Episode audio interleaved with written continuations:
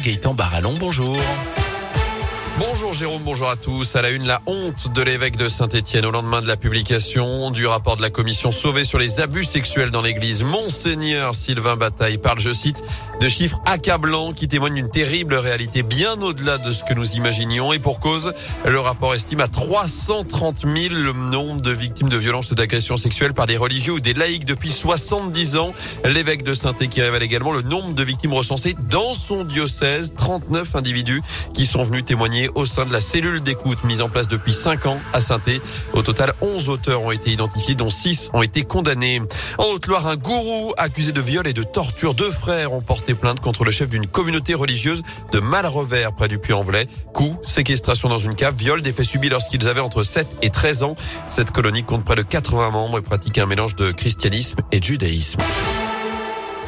Dans l'actu également, des retards en série à prévoir sur les chantiers. On en a déjà parlé sur Radio Scoop. De nombreux artisans sont confrontés à une pénurie de matériaux. La faute à une demande mondiale qui explose après les mois de mise à l'arrêt à cause de la crise sanitaire, ce qui ne facilite pas le quotidien de ces professionnels. À l'image de Cyril Beck, qui travaille pour une société d'électricité dans la région, les difficultés d'approvisionnement demandent un vrai effort d'adaptation aux salariés de l'entreprise. Aujourd'hui, nous, on fait euh, appel à la sous-traitance pour tout ce qui est armoire électrique. Elles arrivent pas totalement pleines parce que ben, à la source, ben, effectivement, il manque des produits. Donc on les pose quand même pour pas retarder euh, l'échéance du, chantier, mais on vient venir deux fois euh, travailler sur ces armoires-là, donc euh, effectivement ça nous coûte aussi ben, du temps.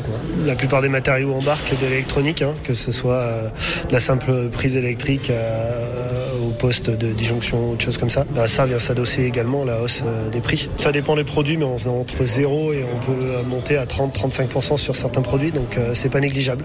Et le retour à la normale ne devrait pas intervenir avant juin 2022. Le secrétaire d'État chargé de la transition numérique à Saint-Etienne aujourd'hui, Cédric O, va participer à l'université d'été du très haut débit, un événement qui se tient jusqu'à demain au centre des congrès.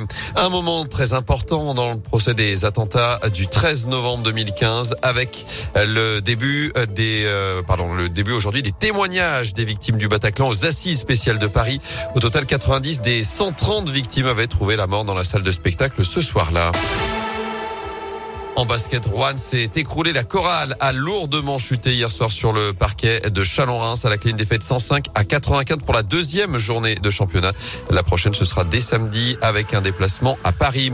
Du foot avec les demi-finales de la Ligue des Nations. Italie-Espagne ce soir à 20h45. Demain, la France affrontera la Belgique. Enfin, direction Rouen pour terminer ce journal avec mhm. les championnats de France de pâtisserie. C'est mhm. aujourd'hui avec notamment une Rouennaise qui sera en lice. Elle est responsable de la pâtisserie chez Trois Gros à Ouche dans le Rouennais.